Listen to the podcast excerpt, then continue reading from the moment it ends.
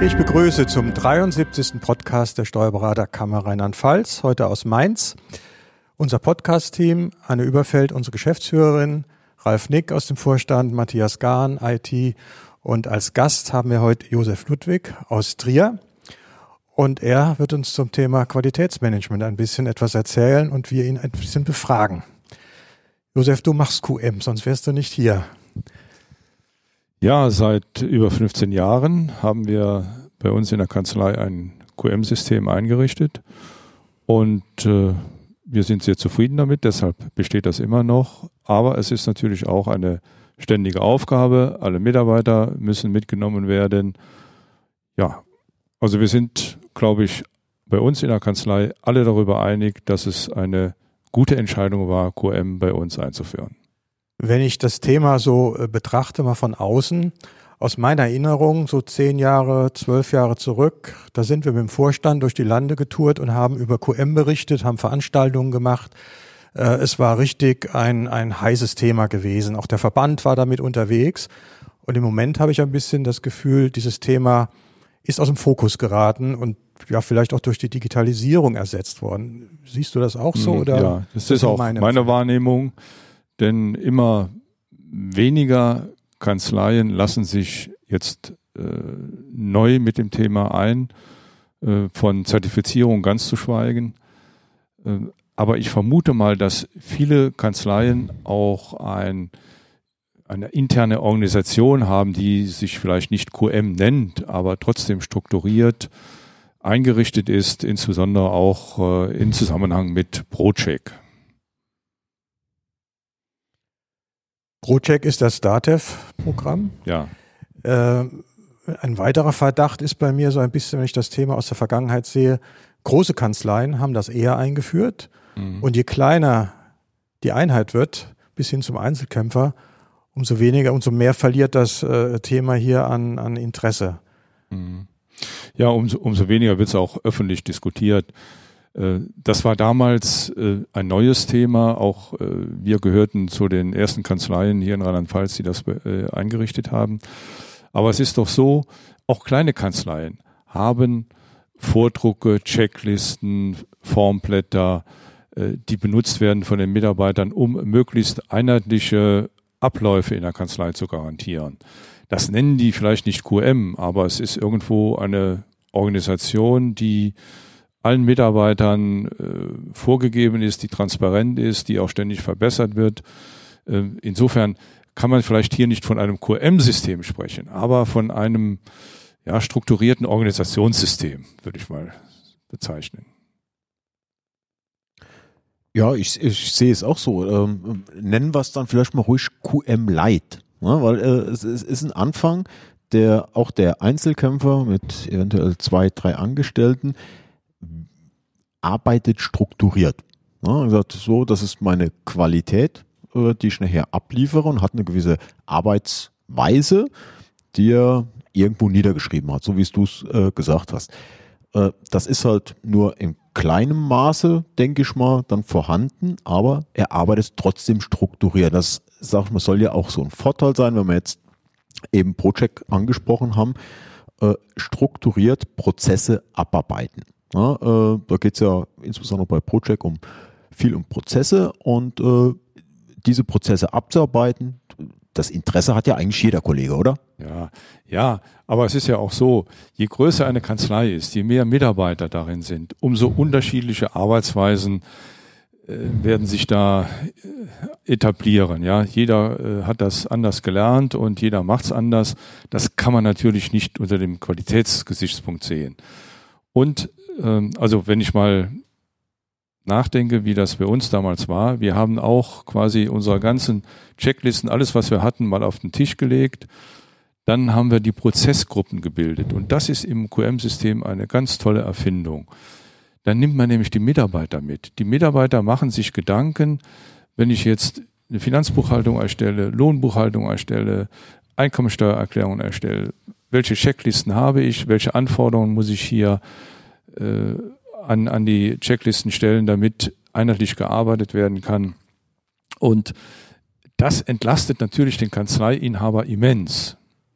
wenn sich die Mitarbeiter Gedanken darüber machen. Und dann haben wir diesen kontinuierlichen Verbesserungsprozess hier im QM-System, was äh, ganz wichtig ist. Und das macht auch ein richtiges QM-System aus, dass ständig überlegt wird, haben wir es gut geregelt, wie haben wir es geregelt, ist es unmissverständlich und, und, und. Und wenn dann Gesetzesänderungen eintreten, habe ich sofort die Möglichkeit, anhand meiner Checklisten oder äh, Vordrucke oder äh, Arbeitsanweisungen diese Gesetzesänderungen mit ein, zwei kleinen Änderungen einzufügen und jeder ist wieder informiert, wie geht's weiter. Und das ist natürlich gerade in Kanzleien mit mehr Mitarbeitern eine ganz, ein ganz wichtiger Aspekt. Ich glaube, das, was du gerade gesagt hast, Josef, ist genau, ist genau das, was es ausmacht nachher. Also wenn ich überlege, woran hängt es denn, dass viele ein Qualitätsmanagement so negativ im Blick haben, dann glaube ich, scheuen viele den großen Aufwand. Viele denken, da gibt es irgendwann einen großen Ordner, der steht irgendwo im Schrank und verstaubt. Und das ist ein sehr statisches Qualitätsmanagement. Und die Mitarbeiter denken, naja, sie werden dann drangsaliert und müssen danach arbeiten. Aber die von dir angesprochenen Mehrwerte, ich glaube, die machen es genau aus, dass es ein Mehrwert für die Mitarbeiter ist. Sie haben es leichter, gute Qualität abzuliefern und auch ein Mehrwert für die Kanzlei, weil es einfach klar standardisierte Prozesse gibt. Dadurch ist das ganze Arbeiten deutlich effizienter. Ja, insbesondere wenn wir neue Mitarbeiter hinzubekamen in die Kanzlei. Also die waren alle positiv überrascht, wie strukturiert gearbeitet wird, wie schnell sie sich auch in die Prozesse hineingefunden haben. Ähm, das unterstützt natürlich die, die Einarbeitung äh, von, von neuen Mitarbeitern ganz stark.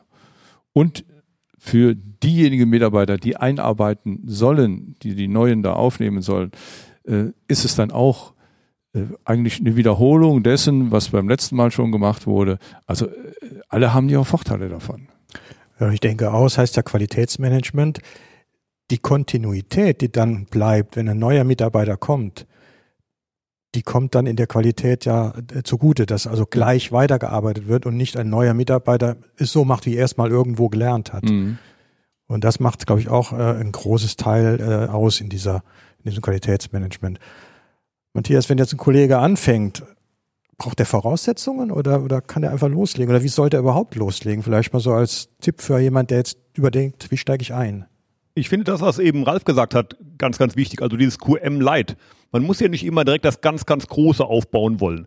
Wenn man mal einfach überlegt, was sind meine Kernprozesse, du hast es eben gesagt, Josef, also Finanzbuchhaltung, Lohnbuchhaltung, die Einkommensteuer, den Jahresabschluss und wie kann ich diese Prozesse mit Hilfe der Mitarbeiter mal strukturieren und dann vielleicht einige Unterstützungsprozesse strukturieren, die den Einstieg gerade für neue Mitarbeiter vereinfachen, dann glaube ich, schon relativ viel gewonnen.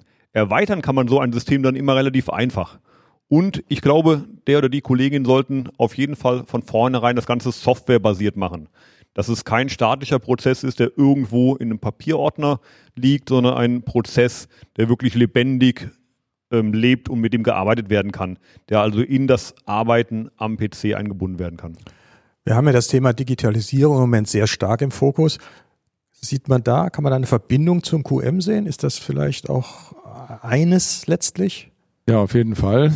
Denn äh, also am Anfang, als wir QM-System bei uns eingeführt haben, haben wir eigene äh, ja, Excel-basierte Checklisten gehabt und äh, auch die, die ganzen Vordrucke etc. selbst gestrickt. Aus den ja, gegebenen äh, Unterlagen, die wir schon hatten in der Kanzlei.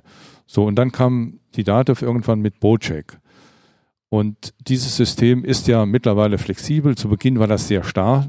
Äh, das war also für uns äh, nicht anwendbar, so dass wir da nicht unsere bestehenden Checklisten übernehmen konnten. Aber jetzt ist ProCheck so flexibel, dass wir das gestalten können, wie wir es brauchen. Und das haben wir dann nach und nach eingeführt. Erst in der FIBU, dann im Lohn und dann in weiteren Leistungsprozessen, Jahresabschluss etc. Äh, so dass man hier eine direkte Verknüpfung mit der IT hergestellt hat. Und wir haben äh, in Procheck sehr viele ähm, ja, Arbeitshilfen, die wir aus anderen Programmen auch übernommen haben. NBB Verlag, äh, irgendwelche Berechnungen, Äh, auch die äh, Berechnung zum Beispiel äh, von Grundstückswerten bei Immobilienkäufen oder immer gab es schon äh, die private Kfz-Nutzungen etc. Diese ganzen kleinen Tools haben wir da mit eingebaut aus verschiedenen äh, IT-Programmen und das funktioniert wunderbar. Und dann haben wir natürlich einen ganz großen Vorteil, ein Dokumentenmanagementsystem, DMS-System, äh, in dem alles natürlich äh, revisionssicher dann abgelegt werden kann. Anne, aus Sicht der Kammer. Die Kammer müsste doch eigentlich auch ein großes Interesse haben, dass die Steuerberater eine gute Qualität abliefern. Zum einen äh, ist es zum Thema in die Richtung Versicherung. Gibt es da irgendwas zuzusagen? Und zum anderen, wenn ich das so höre, das Thema ist so ein bisschen eingeschlafen, wäre es vielleicht doch auch mal wieder eine Aufgabe des Vorstandes, das Thema wieder auszupacken, vielleicht bei SPK vor Ort ähm, und da mal wieder Aufmerksamkeit zu erregen. Also grundsätzlich ähm, hat die Kammer in der Tat ein großes Interesse, dass die Steuerberater gute Qualität abliefern. Ob wir die jetzt unbedingt an einem QM-System festmachen, ist das eine. Aber aus der Erfahrung der Kammer, die ja auch ein QM-System hat, das auch ISO-zertifiziert ist, kann ich also alles, was äh, der Josef bestätigt hat und was der Matthias bestätigt hat, echt wirklich nur bestätigen. Es ist wirklich so, das ist eine enorme Hilfe, Prozesse vernünftig abzuarbeiten, strukturiert abzuarbeiten. Insofern denke ich, dass der Vorstand, wenn es wieder SBKs vor Ort gibt, da in der Tat ähm, ein bisschen wieder aktiv werden wird, wenn die Steuerberater auch wieder Luft sehen. Es ist auch schön zu hören, dass das nicht nur bei der Steuerberatungspraxis äh, gut funktioniert, sondern auch außerhalb eben in einem Kammergebilde. Äh, auch dort, wie lange haben wir jetzt QM dort? Fünf, sechs Jahre, denke ich. länger, länger. Länger schon. Ja, also wir haben uns sozusagen ähm, vom Josef inspirieren lassen und haben das bestimmt schon zehn Jahre oh, okay. mittlerweile. Mhm. Die Zeit vergeht schnell. Aber äh, nein, ich denke auch, das hat auch für die Kammerarbeit und das Miteinander auch vom Vorstand her sehr viel gebracht. Das habe ich ja selbst auch, auch miterlebt. Also es ist ja ein System, was nicht nur für die Steuerberater gilt, es kommt ja auch ganz woanders her. Also ja, wenn ich das denk, noch ergänzen darf, ja. also für interessierte Kollegen. Äh, für uns äh, war es sehr vorteilhaft, dass wir einen externen Berater engagiert haben, um das System einzuführen. Denn äh, der wird vielleicht auch von den Mitarbeitern eher akzeptiert als Fachmann auf dem Gebiet, als wenn ich das als Kanzleiinhaber äh, den Mitarbeitern näher bringen möchte. Ne? Also wir sind Steuerberater, wir sind äh, keine QM-Spezialisten. Äh, und wenn man einen äh, solchen externen Experten dazu nimmt, der kann die Mitarbeiter auch motivieren, der kennt auch die Hindernisse, die sich vielleicht einschleichen, der, der kennt Fehler, die woanders gemacht wurden und kann einen davon davor bewahren. Und es ist natürlich auch eine große Entlastung für den Kanzleiinhaber. Die Anne wollte noch was sagen. Ja, da muss ich nämlich ausnahmsweise mal widersprechen. Ich tue es ja ungern, aber wir haben genau andere Erfahrungen gemacht. Wir hatten auch am Anfang einmal einen externen Berater da und haben den dann in die Wüste geschickt, Frau Komper und ich und haben es tatsächlich komplett in Eigenregie gemacht. Was gut ist, ist allerdings der externe Prüfer hinterher für die ISO-Norm. Der ist die Hilfe insofern, dass er tatsächlich immer dafür sorgt, dass der Druck erhalten bleibt, dass man das System lebt und anpasst. Aber wie gesagt, mit dem Berater, da hatten wir keine guten Erfahrungen. Mag dem Thema geschuldet sein, dass es ja eine Kammer ist und wer hat schon Erfahrungen mit einer ISO-zertifizierten Kammer? Gut, ich denke auch, dass der externe Berater ist, also bei uns zumindest schon ganz wichtig, denn der Prophet im eigenen Land, das ist immer schwierig. Und äh, Matthias, wir haben ja mal irgendwann gemeinsam ein bisschen damit angefangen und hatten auch einen externen Berater. Und ich habe das als sehr hilfreich empfunden, äh, dass die Mitarbeiter von außen gesagt bekamen, was wir wollen und, und er das Ganze geleitet und gesteuert hat. Ich weiß nicht, wie du das empfunden hast damals. Also definitiv. Allerdings muss man auch ehrlich sagen, das ist dann ein relativ großes, umfangreiches Projekt gewesen. Das war auch entsprechend teuer, hat entsprechend viel Zeit in Anspruch genommen. Im Nachhinein würde ich es fast einfacher aufsetzen. Ich würde auch einen externen Berater hinzunehmen, aber nur für die Frage, was ist überhaupt QM und wie sieht so ein Projekt aus, um dann das Projekt wirklich in der Kanzlei selbstständig umzusetzen mit einem Projektleiter aus der Mitarbeiterschaft, der nicht Kanzleienhaber oder Kanzleienhaberin ist. Das wäre, glaube ich, im Moment meine präferierte Vorgehensweise, aber um Gottes Willen, da mögen die Erfahrungen auch sehr unterschiedlich sein. Ja. Deine Erfahrung in der Richtung? Ralf? Ja, es ist halt die, Frage der externe äh, Berater. wenn er jetzt schon 200 äh, Steuerberatungskanzleien gemacht hat, dann weiß der ganz genau, äh, sagt, bei uns ist das aber was anderes. Nein, ist es nicht. Äh, ist in 90 Prozent der Fälle ist, äh, sind die Probleme gleich.